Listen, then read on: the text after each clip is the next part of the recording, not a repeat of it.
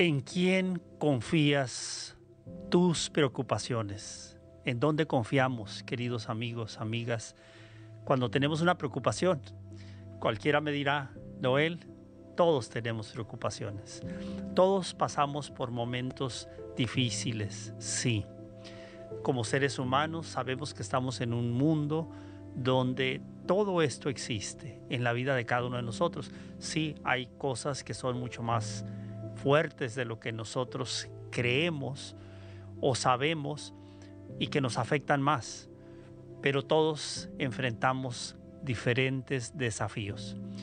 Pues hoy quisiera que en estos minutos pudiéramos saber a dónde ir cuando estemos pasando por un momento de preocupación. Estoy seguro que en este momento me estás escuchando, usted me está escuchando y trae sobre sus hombros una carga de preocupaciones. De esa carga de preocupaciones, sin duda alguna, algunas dos, tres son las que le están causando más preocupación, aunque puede tener 10 o 15. Todos tenemos preocupaciones y unas son de más alto grado que otras. Pero tenemos al gran Maestro, Señor Jesús, que viene a asistirnos, a indicarnos cómo manejar esos momentos y qué hacer con las preocupaciones. Si es de que de todo lo que he aprendido en la vida, lo más que me ha dado un resultado maravilloso es la enseñanza de Cristo Jesús. Si hay muchos que no creen en Jesús, pero sí lo reconocen como un gran maestro, un gran líder, porque tenía una forma de enseñar cómo vivir la vida, pues muchos aún lo ven así como un gran maestro que dejó unas enseñanzas maravillosas. No lo reconocen como el Hijo de Dios, no lo reconocen como el Dios hecho hombre, pero lo reconocen como un gran maestro que existió en la historia del mundo para los que somos creyentes, pues no solamente sabemos que es el, maestro, porque así lo llamaban también, es nuestro Salvador, es nuestro Señor. Entonces, yo he aprendido en la vida muchas cosas, muchas cosas que me han ayudado a entender mejor la perspectiva de cómo vivir esta vida. Pero también he aprendido cómo enfrentar ciertos momentos difíciles de la vida. Y es a través de Jesucristo. Ahora aquí tenemos una enseñanza que la puedes hacer tuya y aplicarla todos los días. No nomás es una enseñanza de formación, no solamente es un mensaje de fe, no, una estructura de cómo manejar eso que llega en un momento a nuestra vida. ¿Qué hacer? ¿Por qué? Si no lo manejamos bien, ¿qué pasa? Nos ponemos tristes. Cuando tenemos que tomar una decisión, cuando nuestra mente está llena de preocupaciones, de temores, lo más probable es que si, tenemos que tomar una decisión importante, no va a ser la correcta. ¿Y qué pasa con en muchos casos? Cuando la mente no está clara, cuando no hay paz en el corazón, tomamos decisiones equivocadas y se empeora la situación se empeora la situación y también físicamente y mentalmente nos vamos decayendo, vamos cayendo en una depresión. Llega un momento donde el enemigo de nuestras almas, como siempre lo decimos, se aprovecha de esos momentos y si ya tenemos un poco de temor, él se va a encargar de incrementar el temor. Si tenemos una preocupación, él va a hacer más grande, te va a hacer visualizar que va a pasar algo peor y peor y empiezas a imaginarte y esa preocupación va aumentando. Cuando nosotros prestamos atención al maestro, qué hacer ante esas situaciones, ahí está la clave de cómo poder superar, cómo manejar y no perder la paz en el corazón ni perder la salud. Quiero invitarles a que vayamos a escuchar. Ojalá no solamente le escuche la lectura que voy a hacer en este momento, pero cuando ya usted se dio un tiempecito de estar tranquilo, quizá eh, lea la Biblia, lea este pasaje una, dos, tres, cuatro veces, porque en este pasaje hay muchas enseñanzas. No tenemos el tiempo, para decir todas las enseñanzas, pero vamos a aprender algunas de las enseñanzas que están en este pasaje bíblico. Es el Evangelio de San Mateo, capítulo 6, del versículo 25 y siguientes. Vayamos a la lectura de la santa palabra de Dios. Por eso les digo, que no anden angustiados por la comida y la bebida para conservar la vida, o por la ropa para cubrir el cuerpo. ¿No vale más la vida que el alimento, el cuerpo más que la ropa? Miren las aves del cielo. No siembran, ni cosechan, ni reconocen en graneros, ni recogen en graneros. Sin embargo, el Padre del cielo las alimenta. ¿No valen ustedes más que ellas? ¿Quién de ustedes puede, por mucho que se inquiete, prolongar un poco de su vida? ¿Por qué se angustian por la vestimenta? Miren cómo crecen los lirios silvestres, sin trabajar ni hilar. Les aseguro que ni Salomón, en el esplendor de su gloria, se vistió como uno de ellos. Pues si la hierba del campo que hoy crece y mañana la echan al horno, Dios la viste así. ¿No nos vestirá mejor a ustedes, hombres de poca fe? En conclusión, no se angustien pensando, ¿qué comeremos? ¿Qué beberemos? ¿Con qué nos vestiremos? Todo eso buscan ansiosamente los paganos. Pero el Padre del cielo sabe que ustedes tienen necesidad de todo aquello. Busquen primero el reino de Dios y su justicia, y las demás la recibirán por añadidura. Por eso no se preocupen del mañana, que el mañana se ocupará de sí. A cada día le basta su problema. Palabra de Dios, palabra del Señor. Mis queridos amigos, aquí, repito, hay una respuesta a la preocupación. Entonces sigo preguntando, hago la pregunta otra vez.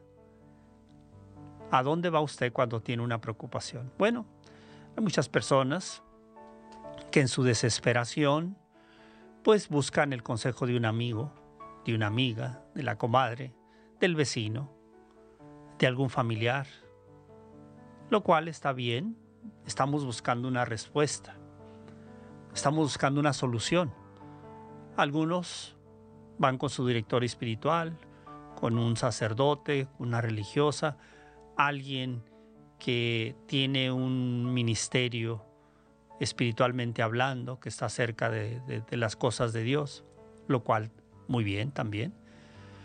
Pero hay otras personas que en su desesperación, al no encontrar respuesta, van con personas que les dicen, mira, ve con tal persona, tu problema lo va a solucionar esa persona, pero su tarea de ellos, aparentemente dicen que son espiritualmente, están dando una respuesta y lo hacen a través de la hechicería, a través de la lectura de las cartas, a ver cuántos, eh, de qué año es usted, de qué mes, y ya con ustedes información dicen, oh, ya sabemos qué es lo que tiene, esta es la respuesta. Y hay mucha gente que tristemente está siendo engañada. Y lo que hay detrás muchas veces es el dinero, no una verdadera y genuina solución para el problema de la persona. A veces nos toca ir con el psicólogo, con el psiquiatra, porque ya no encontramos la respuesta también, lo cual no, estamos diciendo que nada de, ir a un psicólogo profesional, eh, a una persona que puede ayudarle, darle un consejo o darle estrategias. Todo eso ayuda. Pero aquí Jesús nos da una enseñanza maravillosa si creemos realmente en Él. En primero, dice aquí, ¿por qué se preocupan ustedes de qué van a comer, qué van a beber, de qué van a decir? Tres tres necesidades esenciales.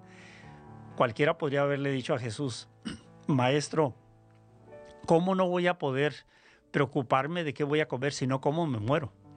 Si no bebo, me muero.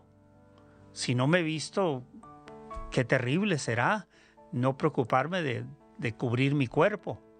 Entonces Jesús, por una razón como maestro, como Señor, nos presenta las necesidades mayores. Y si a esas necesidades mayores Jesús está diciendo, no se preocupen, ahí está una enseñanza. ¿Qué hay más de esas preocupaciones? Pues hay otras. Pero si estas son las principales, Él dice, no te preocupes. Y entonces pone unas comparaciones maravillosas. Presenta las aves. Dice, mira, las aves no trabajan, no recogen, no tienen almacenado en graneros. O sea, no son personas como nosotros que queremos trabajar o trabajamos, queremos tener ahorros, tenemos que... Eso es lo que Jesús está presentando aquí. Las aves no alzan en graneros. Quiere decir que dependen de Dios. Y Dios las alimenta. Y entonces aquí Jesús está hablando de un poder superior, que es el Padre, que es el amor de Dios. En este caso dice, estas aves son alimentadas y están bien. Y Jesús después dice, ustedes que no valdrán más que las aves. Para el Padre, el, creador de nosotros, que ustedes no serán más valiosos si, si las aves, Él las alimenta, no les falta nada, pues claro que Él también se va a preocupar de ustedes como hijos de Dios. Entonces podemos entender esto, pero una cosa es entenderlo mentalmente y otra es creerlo. Aquí Jesús está diciendo que hay una mirada de un Dios que no vemos, que sabe de tu preocupación. Y Jesús está diciendo, no te preocupes, tienes un Padre, tienes alguien que se preocupa por ti. Si creemos eso, entonces nuestra preocupación se la presentamos a Jesús, se la presentamos al Padre y entonces en vez de cargarla, se la confiamos a Dios. Entonces tú ya no vas a tener esa preocupación a un nivel que te vaya a llevar a tener problemas mentales, alguna enfermedad, porque saben en los estudios médicos, lo hay muchos estudios que indican cuando una persona continuamente está preocupada o se enoja o tiene un rencor o, se agita por cualquier cosa, produce eso enfermedades físicas. Entonces de ahí vienen enfermedades físicas, pero todo pasa por aquí. Cuando una persona no sabe manejar su preocupación y al no, vamos a decirlo de esta manera, si la controlamos aquí, estamos haciendo las cosas bien. Si desde aquí llega la preocupación o la tenemos enfrente y se la pasamos a Jesús, entonces no, no, no está llegando más abajo. Porque si va llegando abajo, va a llegar al corazón. Y cuando llega al corazón, la cargamos y eso es lo que nos lleva a doblegarnos, a las depresiones, a las ansiedades, por falta de fe. De hecho, aquí en este pasaje Jesús dice, hombres de poca fe. O sea, ocupamos la fe para confiarle a Dios la preocupación, para decir, hay alguien que está viendo, hay alguien que está conmigo, aunque no lo puedo tocar, pero debo de creer. Entonces pone otro ejemplo aquí. Dice, miren, miren los lirios, o sea, miren esas, ese tipo de flores. ¿Quién no le encanta ver una flor con esos colores tan lindos? Una rosa. Bueno, hay diferentes colores eh, de, flores, de plantas muy bonitas, Jesús pone una comparación. Dice, mira estas, qué lindos los lirios, qué lindo estas, estas flores, estas, estas plantas. Las puedes ver tan lindas con esos colores y un día se secan. Pero dice, estos colores son auténticos que ni Salomón, en su esplendor, en su gloria, Salomón fue el hombre en su, en su tiempo, el hombre eh, que, tenía todo. Era un, hombre con una sabiduría, tenía de todo, o sea, era el que le sobraba de todo, se vestía eh, maravillosamente. Entonces Jesús pone ejemplo, los colores de estas plantas ni siquiera él podía tenerlos. O sea, Dios provee algo tan auténtico, tan valioso, pero que un día está y ya no está. Otra vez, usé el ejemplo, si Dios le da esos colores a las plantas, ¿no te va a dar a ti algo más siendo hija, hijo de Dios? Es maravillosa esta enseñanza, la verdad que pudiéramos hablar horas y horas sobre este pasaje que acabamos de leer. Dentro de todo, escuchemos un poco de lo que el Papa Francisco nos ha dejado en alguna de sus audiencias. En una de ellas dice, el primer paso en la oración cristiana es, por lo tanto, la entrega de nosotros mismos a Dios y a su providencia. Es como decir, Señor, tú lo sabes todo. Ni siquiera hace falta que te cuente mi dolor. Solo te pido que te quedes aquí a mi lado. Eres tú mi esperanza. Otras de las frases en otra audiencia dice lo siguiente. Cuando hablamos con Dios, si no le lo hacemos para revelarle lo que tenemos en nuestros corazones, Él lo sabe mucho mejor.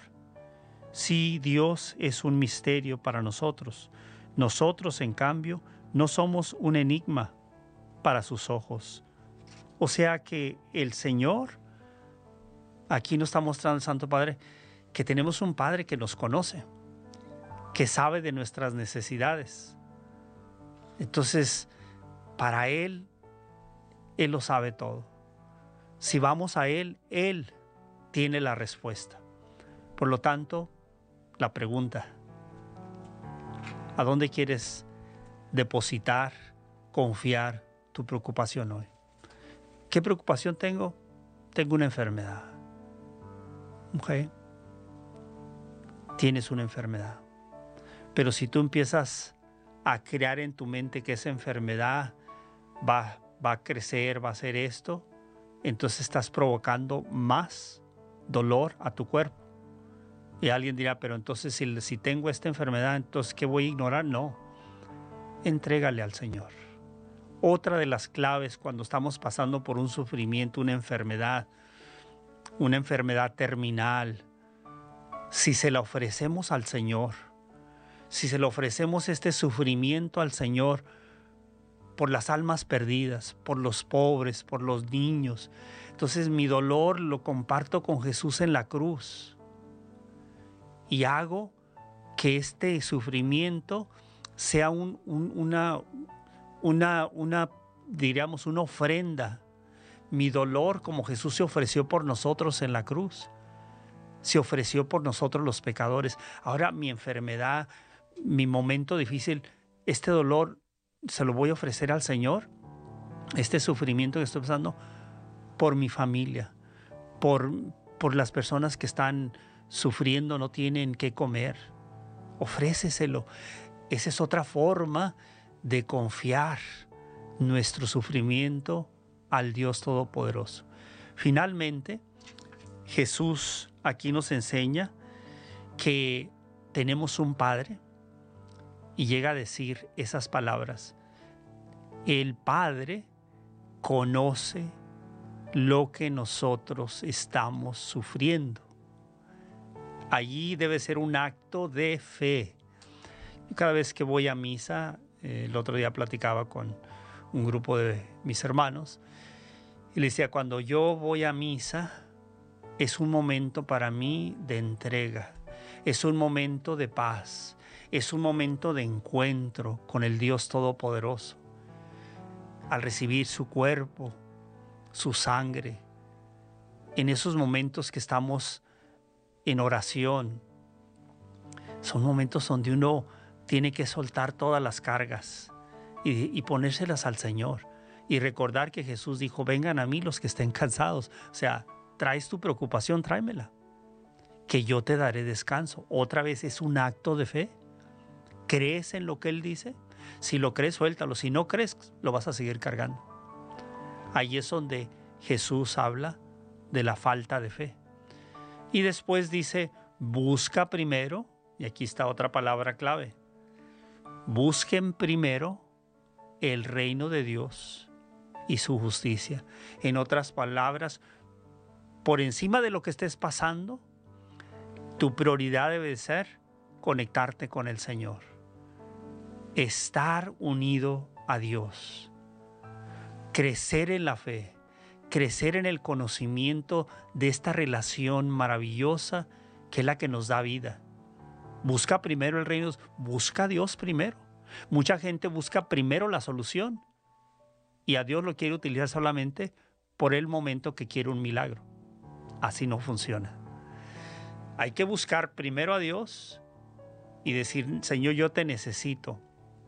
Segundo, si tú quieres, Señor, darme la paz, si tú me ofreces tu misericordia, si tú me ayudas a salir de esto, te lo pongo en tus manos.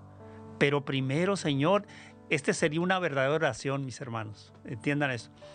Estás pasando por una, crisis. Si tú buscas primero a Dios, te entregas tú primero a Él y después tu crisis. Pero una maravillosa forma de presentarle a Dios y Señor, vengo a ti, quiero conocerte, quiero entregarme a ti, quiero entregar mi vida a ti, quiero confiarte en mi vida, mi familia. Y si no cambia la situación, la crisis que estoy pasando, lo más importante, Señor, para mí es sentirte cerca. Esa es una auténtica petición. Pero a veces vamos, Señor, ayúdame, mira, hazme este milagro. Y Dios dice, ¿por qué no me busca a mí primero? Ahí, ahí hay una clave. Santiago en su carta dice que muchas veces no recibimos lo que pedimos porque no sabemos pedir. Entonces una forma sincera de pedirle a Dios es buscarlo a Él primero. Y segundo, sí, tengo esta preocupación, tengo esta necesidad, ayúdame Señor. Ahí el Señor nos va a escuchar, pero Él nos va a escuchar más cuando lo buscamos primero a Él, independientemente si las cosas no cambian de la crisis que estamos pasando. Ese es un nivel de fe alto. Y muchas veces vamos a buscar a Dios solamente porque lo necesitamos, necesitamos el milagro. Como que hay, ¿cuántas veces a usted le ha pasado que una persona en el camino de su vida, un familiar, un amigo, lo busca solamente cuando tiene una necesidad? Oye, ayúdame, pero viene solamente cuando pero cuando usted tiene alguna enfermedad ni siquiera le llama, lo visita. Pero cuando tiene esa persona, va y lo busca a usted. ¿Cuántas veces usted se ha sentido decir, caray, siempre me busca cuando tiene necesidad? ¿No será que Dios se pueda sentir así también con nosotros? O sea, me busca solamente cuando está, pero hay que buscarlo todos los días. Hay que estar todos los días con el Señor. Por eso busca primero el reino de Dios, dice Jesús, y lo demás, ahí está el segundo nivel, mi crisis, mi preocupación. Y lo demás se les dará por añadidura. Ahí está la clave, ahí está el secreto. Entonces buscar a Dios primeramente es lo más importante. Y buscar a Dios significa conocerlo a través de su palabra. Yo por eso digo, cuando una persona está pasando por muchos problemas y dice, yo creo en Dios, pero ni siquiera conoce quién es Jesús porque no se ha dado tiempo para leer los evangelios, conocer la vida de Jesús. Entonces tenemos tiempo para todo, para ver películas, para ver noticieros, para ver programas de entretenimiento. Pero ¿cómo puede ser, cómo se sentirá Dios si realmente alguien quiere mi favor y no se atreven a darse tiempo para conocerme? ¿Cómo me van a amar? ¿Cómo me van a seguir? ¿Cómo me van a escuchar? Ahí está el dilema. Entonces, cuando alguien realmente, sinceramente quiere la bendición de Dios, no nomás es una oración, bendíceme Señor. No, quiero conocerte. Y ahí es donde lo buscamos en la oración, en la palabra de Dios, en el sacramento de la reconciliación, en el sacramento de la comunión. Ahí está Jesús presente. Lo buscamos para poder nosotros sentirnos plenos. Así es de que el camino busca primero el reino de Dios y lo demás, lo demás que ocupes, Él te lo dará por añadidura. Hoy pidámosle al Señor que nos conceda esa fe para no estar preocupados de tantas cosas cuando algunas de esas cosas no vale la pena preocuparse. Hay cosas que sí, tengo una enfermedad, me dijeron que tengo un problema en los riñones, tengo un problema en los pulmones. Claro, voy a pedirle al Señor que me conceda que la ciencia médica me ayude a superar esto, pero te voy a pedir a ti, Señor, que tú también me puedes sanar. Eh, sí, es algo que, que es una realidad, pero te lo voy a confiar a ti, Señor. Y voy a tratar de hacer las cosas que tengo que hacer humanamente para poder superar esto. Pero hay cosas que ni son de ese tipo de nivel, son cosas que están pasando, que te dijeron que, que a lo mejor este, vas a tener esto, lo otro, y ya empezamos a tener preocupación. Y hay cosas que no vale la pena. Hay cosas que no vale la pena entretener en nuestra mente. Hay que confiarle al Señor nuestra vida. Ahí estaremos seguros. Padre amado, en el nombre de tu Hijo Jesucristo, te doy gracias por este momento y por todas las personas que están escuchando y han estado viendo este mensaje. Tú conoces quién de los que están viendo, los que han escuchado, traen en sus hombros una carga, una crisis.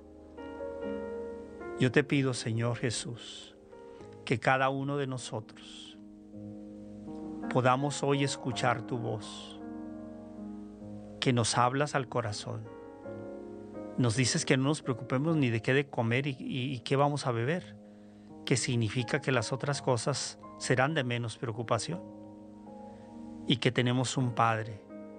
Tú viniste a enseñarnos que había un Padre que nos amaba y ese Padre está aquí, presente. Aumenta nuestra fe para entender que no estamos solos en este mundo que aunque hemos sido rechazados, quizás no tengamos el amor, el cariño de las personas que quisiéramos, permítenos creer que sí tenemos el amor más grande de, esta, de este mundo y es el amor tuyo. Tu misericordia, tú que has dado tu vida por nosotros los pecadores, nos has enseñado el amor del Padre misericordioso. Por eso hoy yo te presento a este pueblo, amado Señor Jesús que estamos tan preocupados con tantas cosas que no deberíamos. Te pido, Señor, también perdón porque muchas veces solamente te buscamos para que nos soluciones el problema y no te buscamos a ti como Señor y como Salvador. Haz, Señor, que cambie nuestra forma de pensar para que cambie nuestra forma de vivir. Trae paz a ese corazón afligido y quita, Señor, y sana de esa preocupación, de ese dolor, de esas enfermedades. Tú eres el médico de médicos. Atiende, Señor, nuestra súplica, porque sé que nos escuchas. Por eso hoy te pedimos que este día sea un día nuevo, nuevo en la forma que vamos a pensar y a hacerle frente a los desafíos de nuestra vida, a las preocupaciones que tenemos. Perdona nuestras dudas, Señor.